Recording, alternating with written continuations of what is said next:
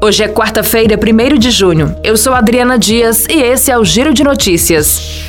Trabalhadores nascidos em outubro já podem sacar até mil reais das contas do FGTS a partir desta quarta-feira. A Caixa Econômica Federal vai depositar o dinheiro na conta Poupança Digital, usada para o pagamento de benefícios sociais e previdenciários. Os valores só podem ser movimentados por meio do aplicativo Caixa Tem. A plataforma também libera o saque em caixas eletrônicos e a transferência para a conta de terceiros. Em todo o calendário de pagamento, serão liberados cerca de 30 bilhões para aproximadamente 42 milhões de trabalhadores com direito ao saque.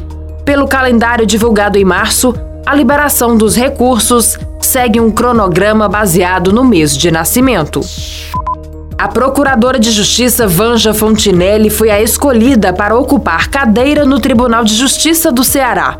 A governadora Isolda Sela anunciou o nome a partir de uma lista tríplice indicada pelo Pleno do Tribunal.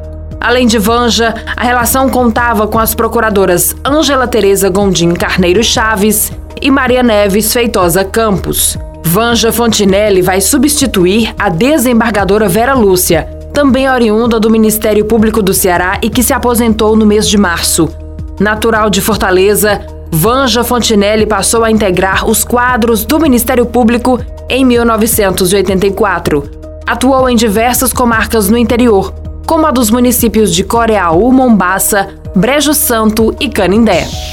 Das mais de 34 milhões de declarações de imposto de renda entregues até a tarde desta terça-feira, mais de 2 milhões de contribuintes caíram na malha fina, segundo a Receita Federal. São pendências que estão em análise pelos técnicos da Receita.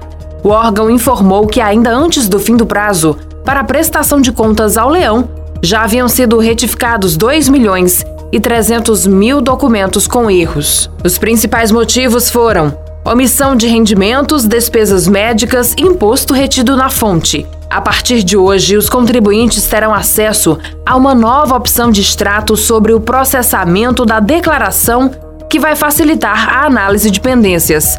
O acesso é feito pelo portal ECAC ou pelo aplicativo Meu Imposto de Renda para que seja feita a correção. Esse foi o Giro de Notícias com a produção de Igor Silveira e a sonoplastia de André do Vale. Essas e outras notícias você encontra em gcmais.com.br.